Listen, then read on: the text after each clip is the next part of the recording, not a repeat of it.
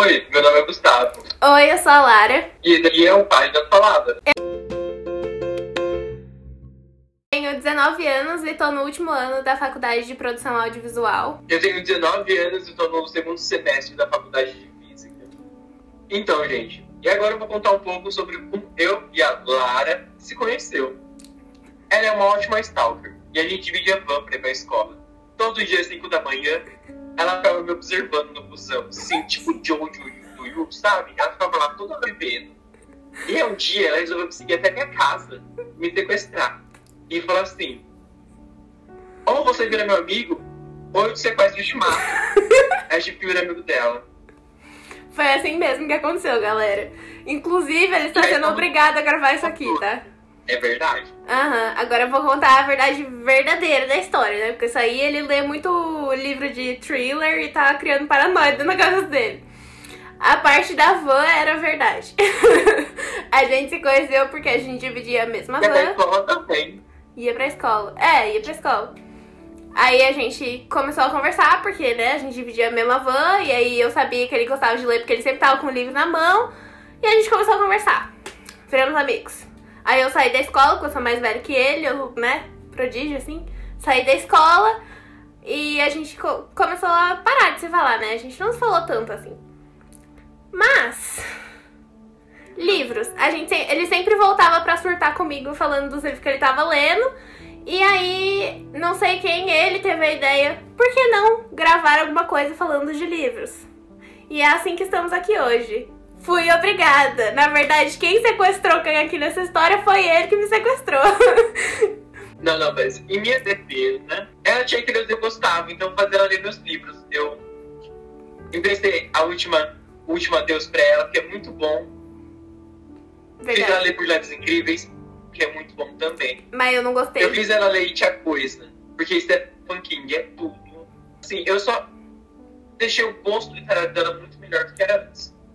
E nem se acha, não, né? Nem se acha. A parte do King foi verdade. Porque eu já conhecia o King antes, né? Obviamente. Porque Stephen King, quem não conhece, né? Quem do mundo literário não conhece. Mas eu fui ler mesmo por causa dele. Então, agradeço aí, porque, né? Esse homem é um ser de outro mundo. E ela começou pelo pior do Stephen King. Começou com Salem. É porque eu não sabia que ele era o pior. Eu queria começar por um que não fosse grande, porque todos os livros do King são calha-massa. Aí eu falei, vou ler um menor. Eu gostei de Salem, eu não achei que é o tipo, ah, horrível. Obviamente não é o melhor dele, mas assim, não é ruim. Sem palavras para você, Lara, sem palavras. Assim, é porque ele não escreve livro ruim, né? Mas em comparação a outros, ele é ruim. É, é, em comparação aos outros que eu li dele, ele é ruim, mas não acho que ele seja ruim como um livro em geral. Sim. Mas me conta, Lara, o que você gosta de? Pra mim não, né? Porque eu já sei, mas para as pessoas que vão assistir a gente. Então, vocês Nossa, o povo vai olhar aqui atrás e falar, nossa, ela só lê romance, né? Porque só tem literalmente livro de romance aqui atrás. Mas vocês podem ver que eu também sou culta, tem a sustentável leveza do ser aqui em cima. Minha vida fora de dela. vamos, vamos fingir que isso aqui não. é- Não, mentira. eu gosto de ler romance. Hoje eu leio menos do que eu lia quando eu era menor, porque antes eu só O lia romance. É, os seus não dá mesmo, real. É, antes eu só lia romance, agora eu gosto mais de ler fantasia, thriller e eu gosto, eu tô gostando muito de ler romance de é criação que fala? Romance de O quê? quando acompanha a vida do personagem. Não sei. Romance de evolução, romance de criação, enfim. Eu sei, mas esqueci o termo. É, se, se, se vocês não, não sabem, é, é aquele romance que você acompanha a vida do personagem desde quando ele é pequeno até ele crescer. Ou, Pega a vida inteira da pessoa. é. Tipo. É. Pintacilgo, tem É muito bom. Tipo uma vida pequena. Uma Vida. Pequena. Livros nesse estilo, assim, eu gosto bastante. É o que eu mais gosto de ler atualmente. Stephen King também, It. Tipo, e deles desde pequeno até eles adultos. Verdade, verdade. Eu gosto de livros que focam nos personagens, tipo, de contar como foi a vida deles, o que eles fazem, coisas do tipo. E você, Gustavo? Conte-nos. Eu sou uma pessoa com um gosto muito variável, porque conforme eu vou crescendo, ele vai mudando. Então, vai muito da época. Sim, eu comecei muito lendo assim, tipo, aquelas fantasias. Tipo, comecei lendo ali Pedras Maravilhas, Runner, essas distopias assim, mais infantil juvenil. Aí, no momento da minha vida, eu só comecei a ler terror, assim, só terror e thriller. É Maze Runner.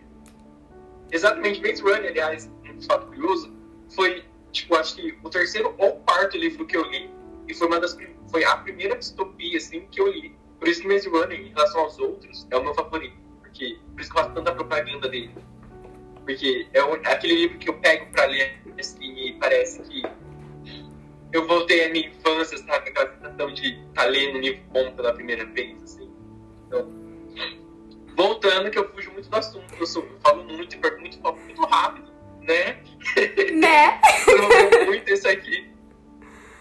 E um, aliás, e um, uma boa parte da minha vida, assim, tipo, eu acho que dos meus 13 anos aos meus 15, 16, talvez, eu li muito romance depressivo. Muito. Eu só procurava coisa depressiva. Todo adolescente assim, tem essa fase. Era desses que eu ia. Mulheres incríveis. Mulheres incríveis, né? Assim, acho que as leiam, não vejam o filme. Leiam. É, não vejam o filme não, porque é bem ruim. Alaska, eu não gostei muito de, do livro, de Por Lugares Incríveis, mas o filme é realmente pior do que o livro, então. Não, não assistam. Aí já começa que é pior, porque assim, não desmerecendo o, o ator, mas o Finch não é o Finch do filme. Mas ele não é, tipo, por questão de personalidade ou por e questão na personalidade, física? que é, tipo, o que o, o livro foca nele não é nada, é característica, personalidade, assim. O ator, ele é um ótimo ator. Ele foi incrível em Generation. Em qualquer outro papel que eu fiz, mas o mais recente que eu vi dele foi Generation e foi incrível. Incrível mesmo. Mas em Projetos Incríveis, ele não serviu pro papel. Não serviu. Porque o Finch, ele é um personagem que esboça muito sentimento, assim, mas não desmostrar, mas tipo assim, estampado na cara, sabe? Pelo menos no livro. Uhum. Tem a sofrência ali. E quem não leu não sabe, né, da infância dele, assim, aquela parte ali bem tenebrosa de todo o crescimento dele. Então não consegue, tipo, então, então quem não leu e só viu o filme, não consegue sentir toda essa uhum. coisa dele assim. Então eu não acho que o personagem soube representar muito bem o Finch por completo. Eu acho. Uhum. Assim, minha opinião. Entendi. Eu não terminei o livro, então eu não é um posso opinar. Não é um ruim, mas nesse filme foi. Eu acho que não foi o suficiente. Mas voltando aos livros que eu tô lendo. E dos meus 16 pra hoje, eu li muito, muito, muito mesmo. Poema, assim, Ruby Kaur, Lovelace, esse povinho aí, assim, povinho não, né? Povo. É. Autoras incríveis li muito, li muito terror também. E li muito clássico. Clássicos só alguns, eu estou começando agora a ler mais clássicos. Mas estou gostando muito mais do que eu gostava antes. Aliás, trazendo uma treta atualizada do canal e da minha opinião aqui, eu, que tá tendo aí, não sei se você tá acompanhando, Lara. Você viu? No que? Não sei. Não viu?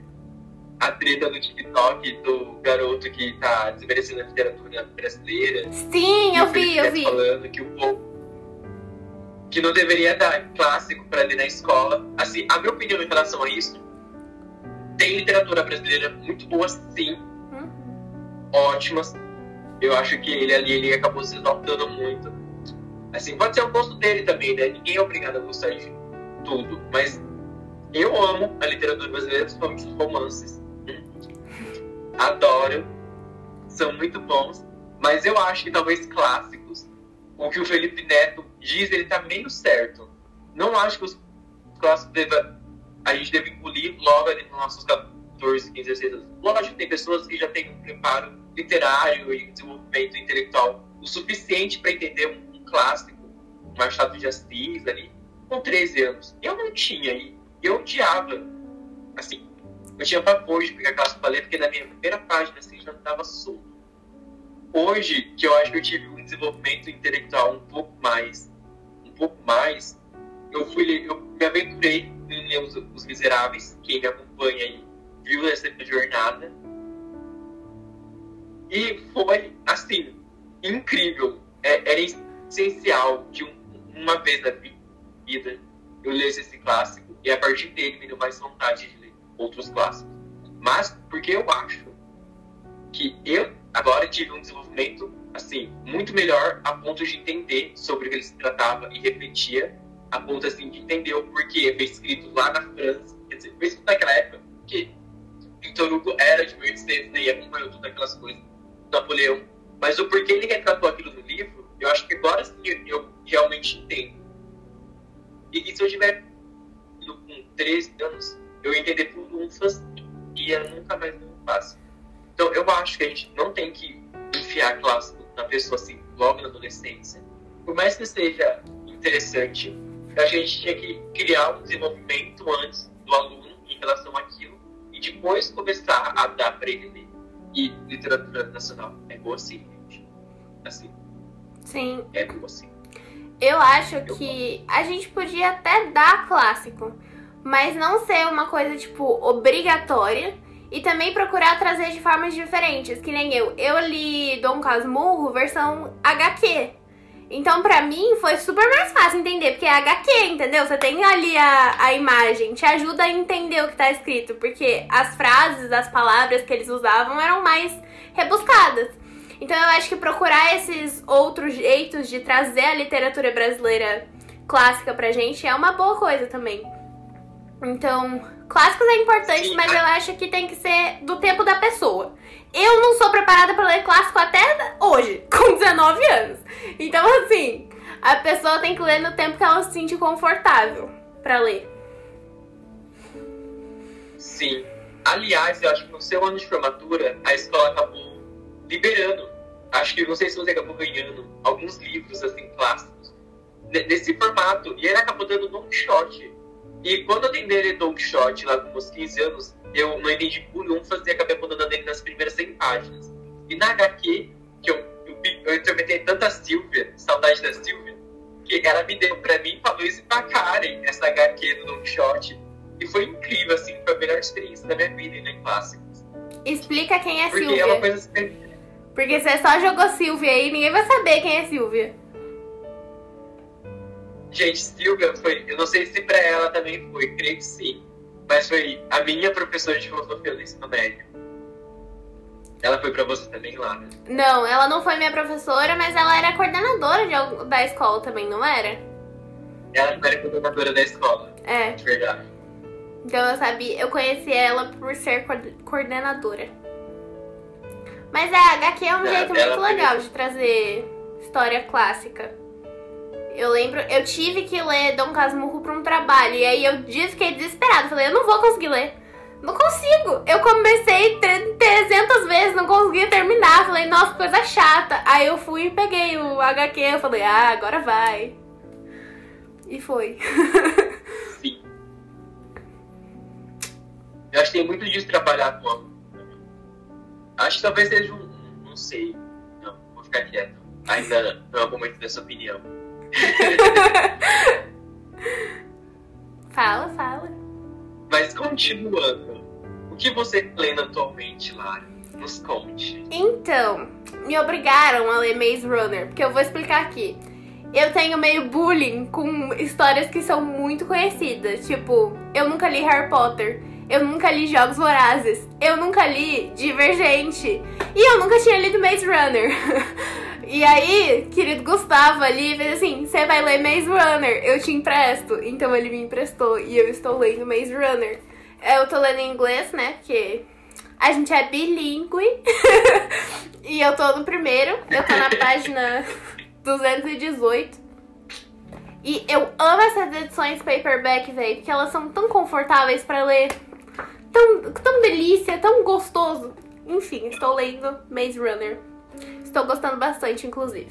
E você, Gustavo, o que você está lendo? Então, no momento, eu, eu comecei um desafio literário, né, aleatoriamente. Que normalmente o desafio é, você pega a sua a idade que você vai fazer daqui um ano e faz, tipo, eu vou fazer, tipo, 20 anos ano que vem.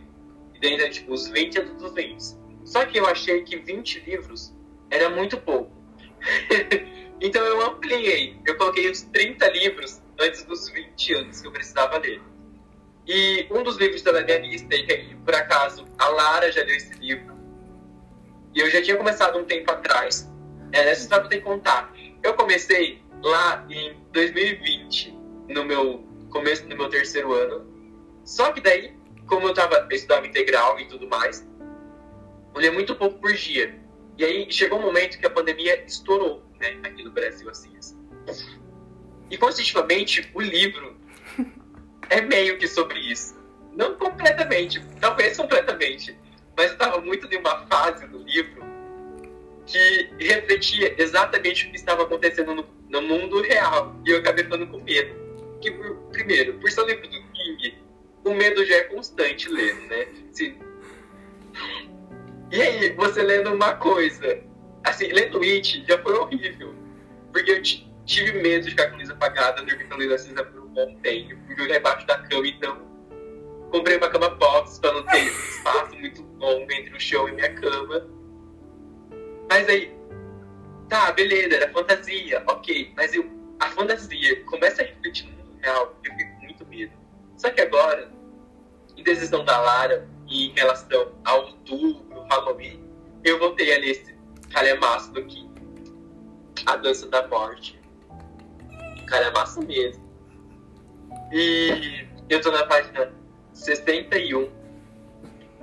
E nisso, esse comecinho eu já tô lembrando muito, porém, ontem eu tava lendo e sorteio com a Lara, porque eu já li as 200, 250 primeiras páginas, só que como foi muito tempo eu comecei.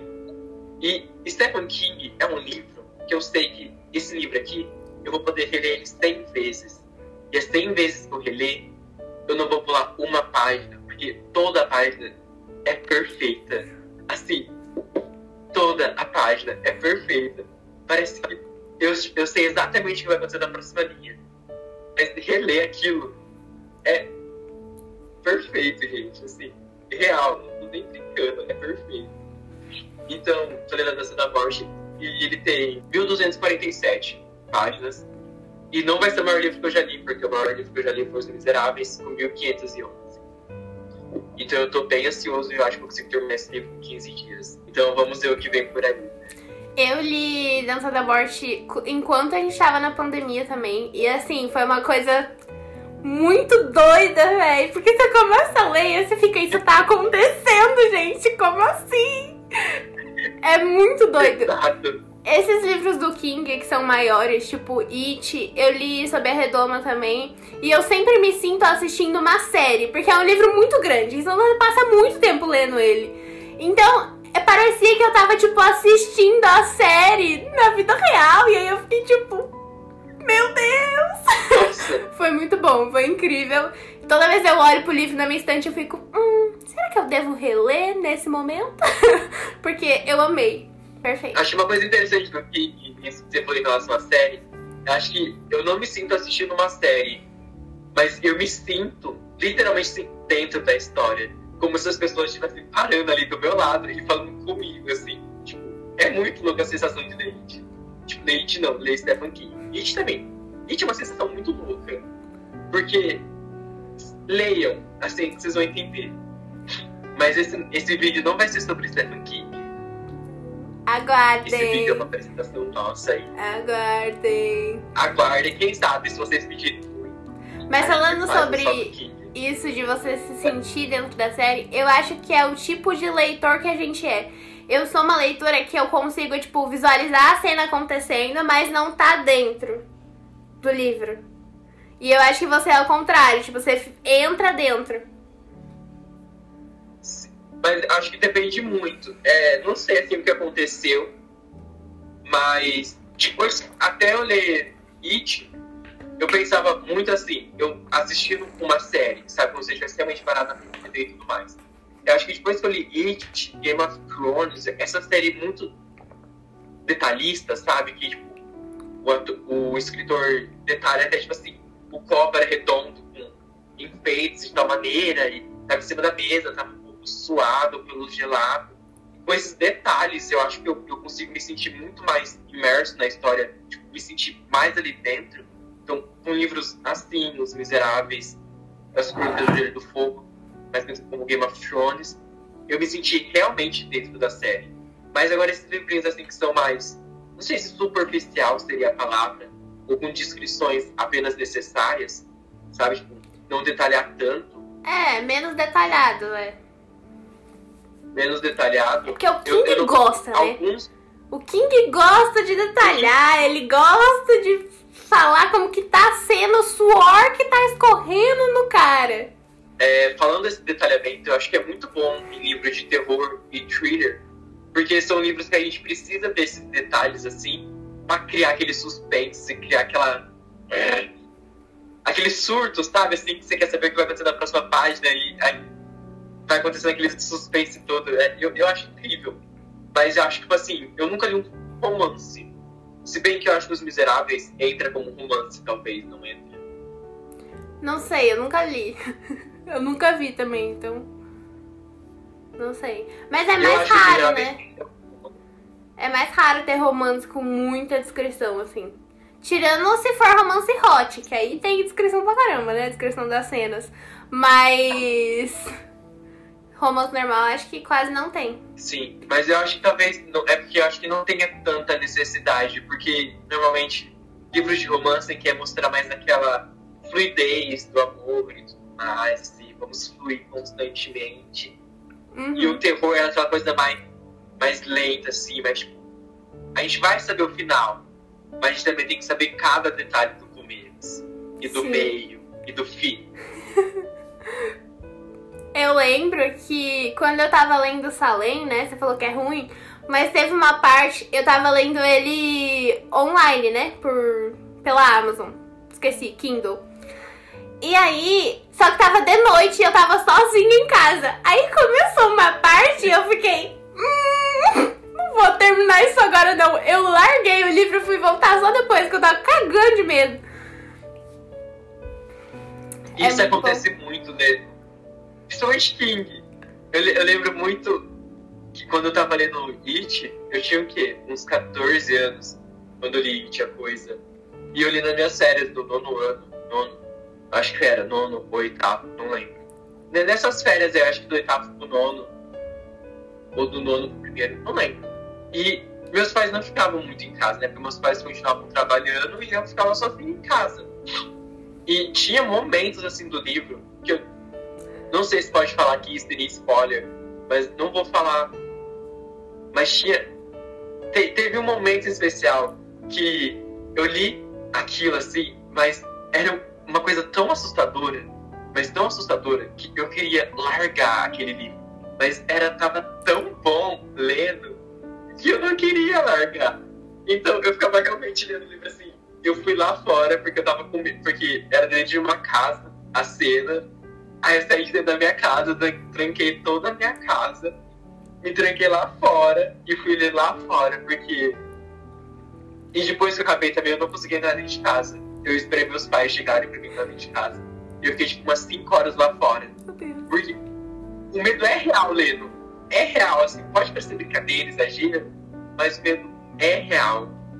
E eu não sei se é só comigo que isso acontece, mas o medo volta à tona. Eu acho que em It eu não tive nenhuma cena que eu fiquei, tipo, com medo. Eu fiquei. Várias cenas eu fiquei angustiada. Fiquei, tipo, tensa, sabe? Meu Deus do céu, o que tá acontecendo? Você sente o seu corpo ficar tenso, tipo, a hora que a cena passa, seu corpo meio. É aquela coisa clichê de filme, tipo, soltei o ar que não sabia que estava prendendo. É tipo um negócio assim. Seu corpo relaxa do nada. E você fica, caraca, eu tava tensa mesmo. É muito bom sentir isso. É tipo. Psh, incrível. O capítulo termina assim e você, você percebe que você volta a respirar é muito bom. Mas eu, eu acho que eu fiquei com muito medo lendo isso, porque eu ainda era muito novo, né? Tipo, uns 14 anos. Uhum. Mas, não vou mentir que até hoje eu tenho medo de passar de poeira. Ou, tipo, perto de tuba perto, assim, construção antiga. Eu fico meio aflito. Que eu posso, assim, estando tranquilo, eu passo perto dessas coisas, assim, sozinho, vendo na minha cabeça. Pennywise, Pennywise, Pennywise, Pennywise. Aí eu saio correndo, assim, só dou uma corridinha rápida, assim, tipo, ah, eu vou disfarçar aqui, papapá. Quais são os seus livros favoritos? Assim, pra gente poder julgar mesmo, assim, agora, real. Putz, meus livros. É muito difícil escolher livro favorito pra mim, porque cada hora muda. Mas eu vou falar no momento. Escolha cinco que te marcaram. Tá. Muito. Dança da Morte. Claramente eu amo esse livro. Perfeito, maravilhoso. É...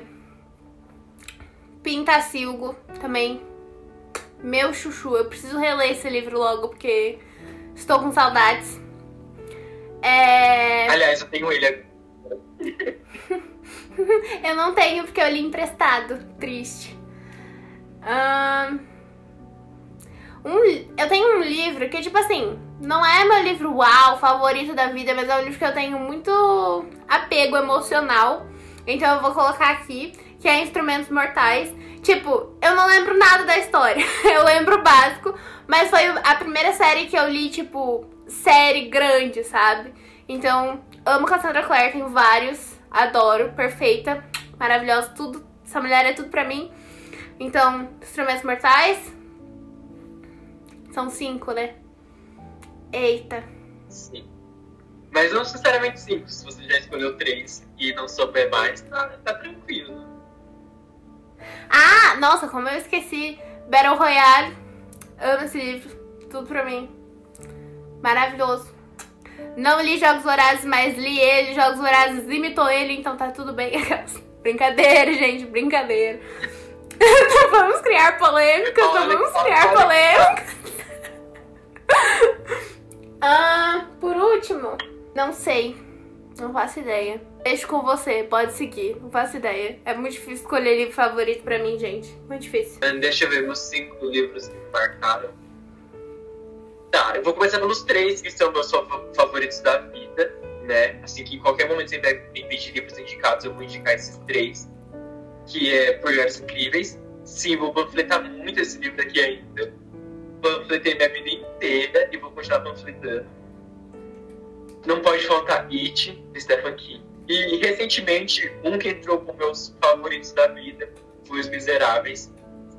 Porque esse livro é essencial para um.